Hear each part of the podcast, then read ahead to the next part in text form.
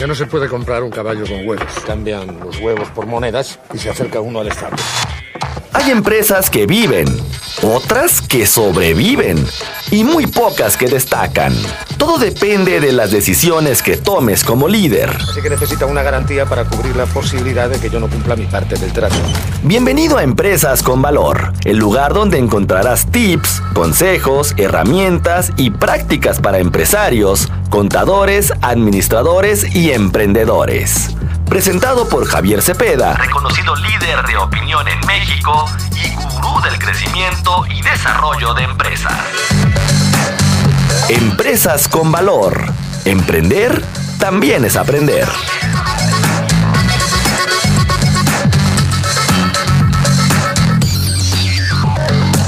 Hay problema. No hay problema. ¿Cuál es el problema?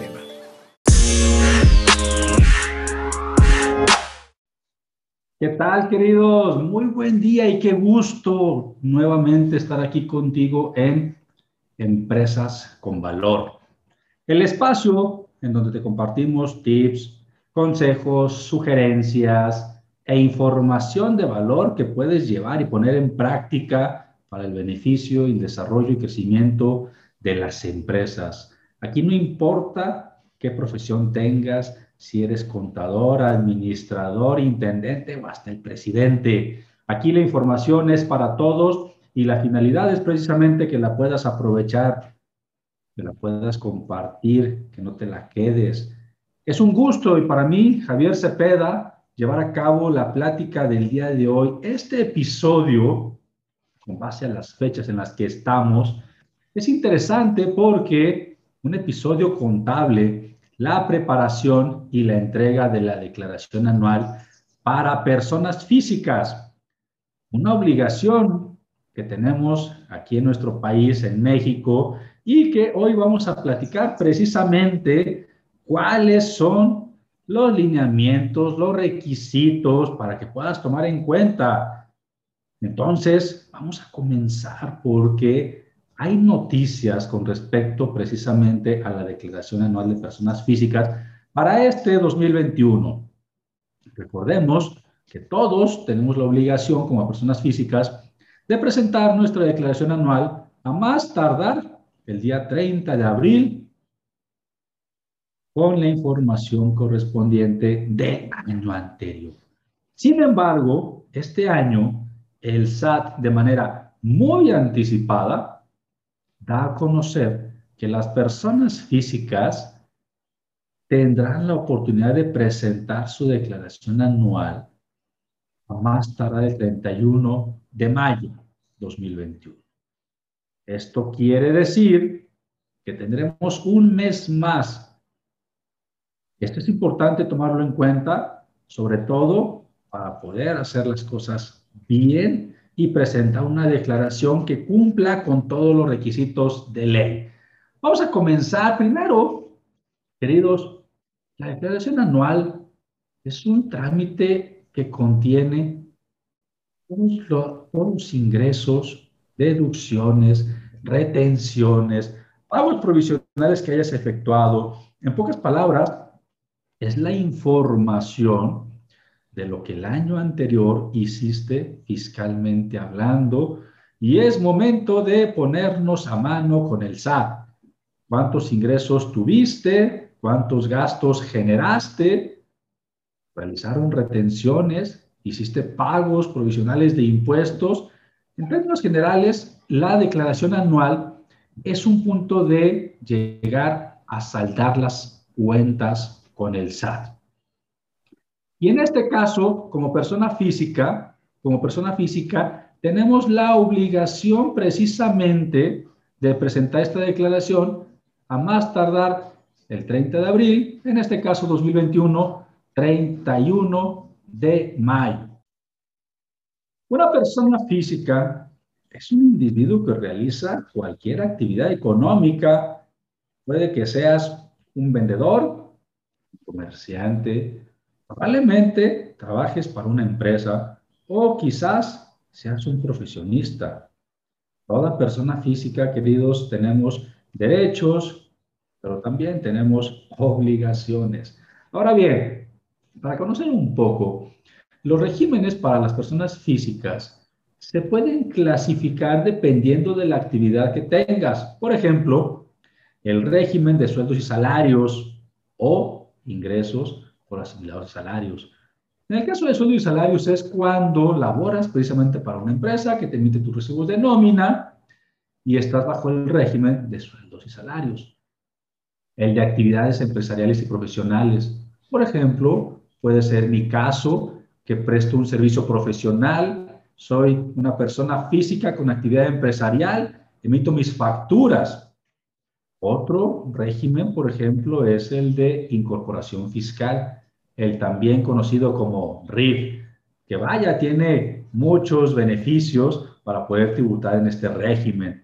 Y hay otros, como el de enajenación de bienes, actividades empresariales con ingresos a través de plataformas tecnológicas. Este régimen es nuevo todos aquellos que generamos algún ingreso por trabajar en plataformas tecnológicas, esas de transporte privado, de reparto de alimentos, etc.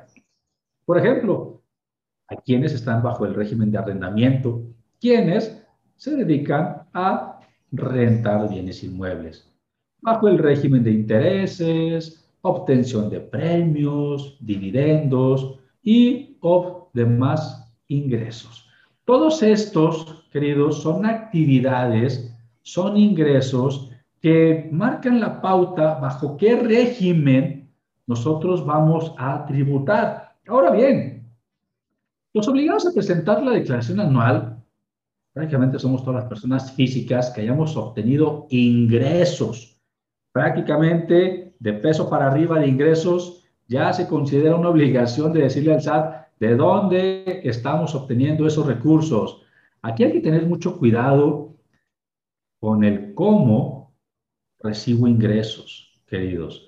Es muy importante tener cuidado y seguridad del cómo estoy recibiendo ingresos. Por ejemplo, si no estamos integrados a ningún régimen, si no estamos generando alguna actividad económica que tenga necesidad en este caso, de especificarle al SAT lo que estoy realizando. Por ejemplo, si un familiar me está haciendo un préstamo, eh, si un familiar me está haciendo una transferencia, si yo estoy utilizando una tarjeta de crédito eh, en nombre de algún tercero, o sea, hay que tener mucho cuidado con nuestros gastos personales, con nuestro nivel de ingresos personales, porque aunque muchos no lo creamos y digamos que en México todavía hay cuentas fiscales y cuentas no fiscales, hablando de las cuentas bancarias, la realidad es que prácticamente todo es fiscalizable, queridos. Entonces, es importante que nosotros tengamos cuidado en el cómo estamos percibiendo ingresos, ¿vale? Entonces, los obligados a presentar la declaración somos prácticamente todos los que tenemos ingresos, como por ejemplo, ingresos a través de sueldos y salarios, ingresos a través, por ejemplo, de las actividades empresariales o los servicios profesionales, o si está bajo el régimen de actividades agrícolas, el de arrendamiento que ya platicábamos, el si estás vendiendo bienes inmuebles, si estás, por ejemplo, generando dividendos o demás ingresos. Prácticamente todos estos tenemos la obligación de presentar nuestra declaración. Aquí la pregunta interesante sería, ¿tú en qué rubro te encuentras? ¿En qué régimen estás tributando? ¿Qué actividades estás realizando y qué tipo de ingresos y el cómo los estás recibiendo? Aquí uno de los puntos más recomendables siempre va a ser, deja que este trabajo de la preparación y la entrega de la declaración anual tuya como persona física esté en manos de un profesional contable. No creerás toda la serie de cuestiones que nos hemos encontrado, por ejemplo, en redes sociales con personas que queremos presentar de manera eh, individual nuestra declaración y la realidad es de que podemos cometer muchos errores o incluso dejar de tener beneficios que probablemente podríamos alcanzar a tener si esta actividad la realizara un profesional, en este caso un contador, con conocimientos y experiencia de cómo se puede presentar. En este caso, queridos, esta es la primera parte de la declaración anual, la preparación de la declaración de las personas físicas. ¿Qué te parece si vamos a una pausa y continuamos con las deducciones personales? Regresamos aquí en Empresas con Valor. Pero si usamos como referencia, por ejemplo, es un simple ejemplo, un poco de oro. El oro es bonito, brilla y no hay demasiado. Es valioso. Así que podemos hacer una tabla de conversión. Transformar un changarro en una empresa no es un proceso que ocurre sin más. Se necesita una estrategia. Estás escuchando Empresas con Valor, el lugar donde encontrarás tips, consejos, herramientas y prácticas para empresarios, contadores, administradores y emprendedores. Presentado por Javier Cepeda, reconocido líder de opinión en México y gurú del crecimiento y desarrollo de empresas. Empresas con Valor. Emprender también es aprender. Continuamos.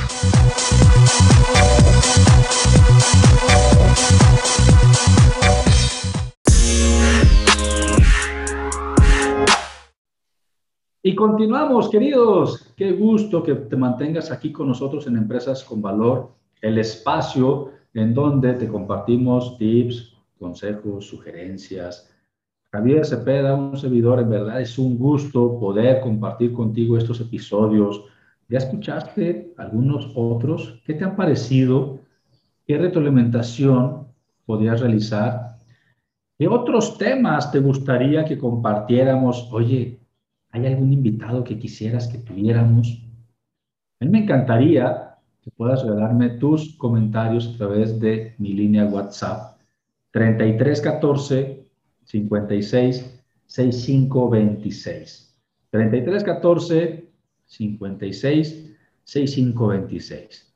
Ahí prácticamente puedo leer todos los comentarios que tú, al escuchar estos episodios, pueden realizarme. Y reitero, todo comentario, toda crítica constructiva, todas opiniones son bien recibidas. ¿Qué temas quieres que compartamos aquí en este que es tu espacio? Continuamos ahora con las deducciones personales. ¿Qué son las deducciones personales? Son los gastos que como contribuyente tienes derecho a disminuir de tus ingresos considerados como acumulables en tu declaración anual. Si eres persona física en tu declaración anual tienes derecho a presentar, por ejemplo, gastos y deducciones como honorarios médicos, dentales o por servicios que hayas adquirido a nivel de psicología, nutrición. Estos servicios, tanto los gastos médicos, el dentista, los psicólogos, el nutriólogo, por cierto, ya pidieron sus facturas de estos gastos. Porque en muchas ocasiones hay personas que vamos con el médico, vamos con el dentista, vamos con el psicólogo, hay quienes vamos con el nutriólogo, pagamos, no pedimos nuestra factura. Y este es un gasto que en dado caso podríamos deducir. Son deducibles si son prestados con personas que tengan título profesional. Eso es importante mencionarlo. Los gastos hospitalarios y medicinas deberían estar incluidas en las facturas de los hospitales. En este caso, no te podrías hacer deducible, por ejemplo, los comprobantes de medicamentos que hayas comprado en farmacias. En ese sentido, también podrías hacer deducible la compra de lentes ópticos por ejemplo, las primas por seguros de gastos médicos, gastos complementarios o gastos independientes de los servicios de salud que han sido proporcionados por instituciones públicas. En ese sentido, queridos, todos estos gastos por salud serán deducibles siempre y cuando hayan sido efectuados por ti por tu cónyuge, concubino, por tus padres, abuelos, hijos o nietos. ¿Esto qué quiere decir? Que si es posible hacer la deducción en línea directa. En ese sentido, queridos, también, además de salud, es importante mencionar que a nivel de educación también podemos hacer deducibles gastos. Por ejemplo, colegiaturas en escuelas privadas y que tengan, claro está, validez oficial. Y todo esto de los gastos de colegiaturas podría hacerlo deducible desde el preescolar hasta el bachillerato. Pero también es importante que sepas cuáles son los montos tope que puedes deducir. Y estos montos, queridos, son anuales. Eso es importante mencionarlo. Por ejemplo, para el caso de preescolar, por cierto, yo tengo Angelito en preescolar, el monto máximo deducible al año es de 14.200 pesos. Por ejemplo, en el caso de primaria que yo tengo a Max, el monto anual máximo deducible son 12.900 pesos. En el caso de secundaria, por ejemplo, ahí tengo a Itzel. tengo prácticamente en toda la cadena el monto anual máximo deducible es de 19.900 pesos. Profesional técnico es de 17.100 y bachillerato equivalente es de 24.500 pesos. Queridos, estos importes son este, anuales. Es importante mencionarlo. Estos importes son anuales, así que tienes que tener consideración que tú puedes generar 100 pesos de ingresos y 100 pesos de gastos. De los 100 pesos de ingresos, íntegramente sobre los 100 vas a acumular para el pago de impuestos, pero sobre los 100 de gastos, que muchos dirían, ya salimos tablas, 100 menos 100 me da cero, la realidad es de que sobre esos 100 de gastos, no el 100% te lo puedes hacer deducible. Y ahorita vamos a platicar de esto. Ahora, en el caso de la educación, para que puedas tener este beneficio, Claro está que requieres la factura, claro está que requieres el CFDI por parte de la institución, pero además requieres que la escuela te emita ese comprobante con el complemento educativo, entre otras cosas, con la CUR del alumno, el grado que está cursando, ¿vale? Es importante también mencionar que las cuotas por concepto de inscripción o reinscripción no son deducibles. Y el transporte escolar sí te lo puedes hacer deducible, siempre y cuando sea obligatorio para todo el colegio. Ahora bien, ya estamos platicando un poco sobre los gastos de salud y sobre los gastos de educación para ver cuáles sí, cuáles no van a ser deducibles. Por ejemplo, en el caso de salud es importante mencionar que los gastos tienes que pagarlos con medios electrónicos. Puede ser cheque, transferencia, tarjeta de débito o crédito. Si son pagos en efectivo, no los puedes hacer deducible. Pero además, queridos, al solicitar tu factura, tu CFDI, el concepto y el uso del CFDI tiene que ir acorde precisamente con el uso y el cómo lo vas a estar utilizando ese CFDI, ¿vale? Por otro lado, también tenemos otros tipos de gastos. Por ejemplo, gastos funerarios de tu cónyuge, de tu concubino, gastos funerarios para tus padres, abuelos, hijos o nietos. Podrás realizarlo con cualquier medio de pago y claro está, insisto, debemos de exigir nuestro CFDI. Recordemos, queridos, que un gasto que efectuamos durante el año tenemos a más tardar por ley al 31 de diciembre para exigirle al proveedor que emita el CFDI. Esto porque en ocasiones los comercios con sus políticas internas no nos quieren emitir un CFDI pasado cierta fecha después de la compra. Entonces es importante que sepas, tú puedes exigir ese CFDI, esa factura de una compra que hayas realizado durante el año, a más tardar el 31 de diciembre de ese mismo año. Donativos también son deducibles, siempre y cuando revises que la institución a la que le estás haciendo la donación esté autorizada. Y además, también es importante cuidar y saber que el monto que tú vayas a donar, no el 100% va a ser deducible. ¿Esto qué quiere decir? El monto de los donativos no excederá del 7% de los ingresos que hayas acumulado. ¿Esto qué quiere decir? Si tú estás haciendo una donación, verifica porque el monto de los donativos que vayas a realizar no excederá del 7% de los ingresos acumulables para efectos de deducibilidad. Es importante que conozcamos estos puntos. Bien, requisitos. El pago de todos estos gastos requiere realizarlo, reitero, mediante cheque, transferencia, tarjeta de crédito débito. De lo contrario, el gasto no podría ser deducible. Es importante mencionar que el monto total de las deducciones personales, excepto los gastos médicos por incapacidad, por discapacidad, donativos y aportaciones voluntarias, no puede exceder de 5 UMAS, de 5 unidades de medida de actualización o del 15% de tus ingresos, incluidos aquellos que sean exentos, lo que vaya a resultar menor. Entonces, ¿qué quiere decir esto?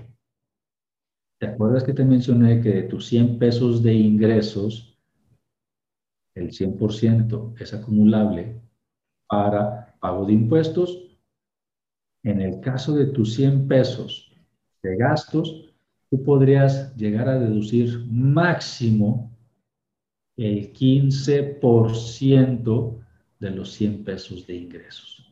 Entonces, en este ejemplo práctico, tu deducibilidad máxima podrían ser de 15 pesos de tus ingresos.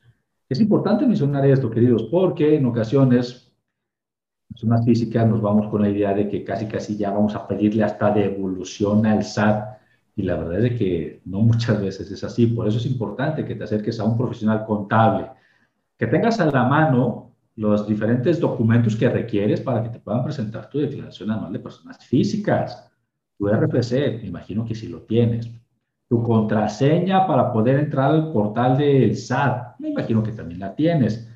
Oye, ¿Qué tal te va con la firma electrónica? ¿Está vigente o no? ¿Tienes ya tu clave interbancaria? En dado caso, para que te hagan depósitos de las devoluciones. Aunque la, la plataforma del SAT cuenta con cierta información precargada.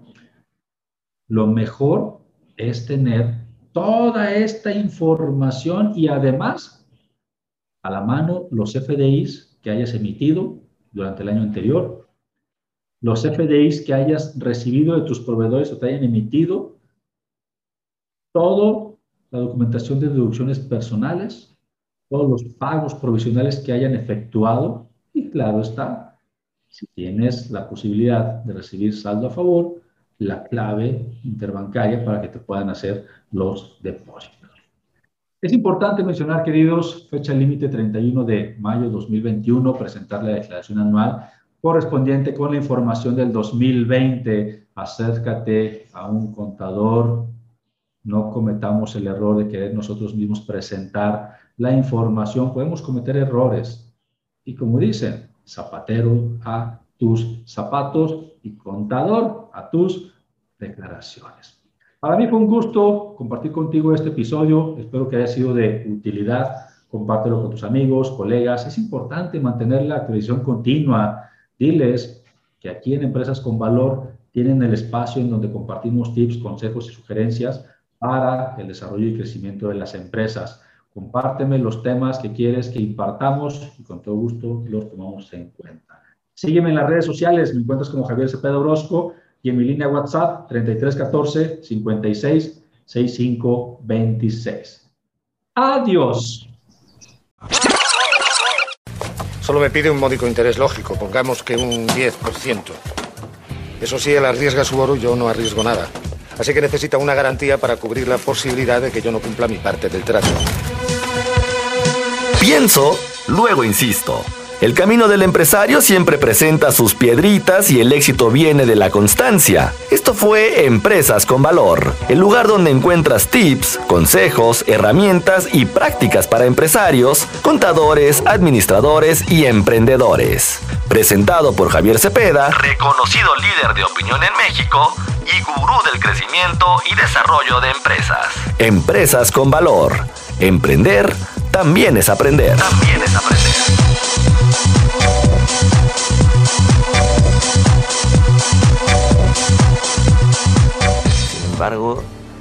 Sin embargo, si devolvemos una moneda, nos quedarán nueve. Nueve a cada uno. Así que si aún debemos diez monedas, al cabo de un año seguiremos con el mismo problema y además tendremos menos dinero.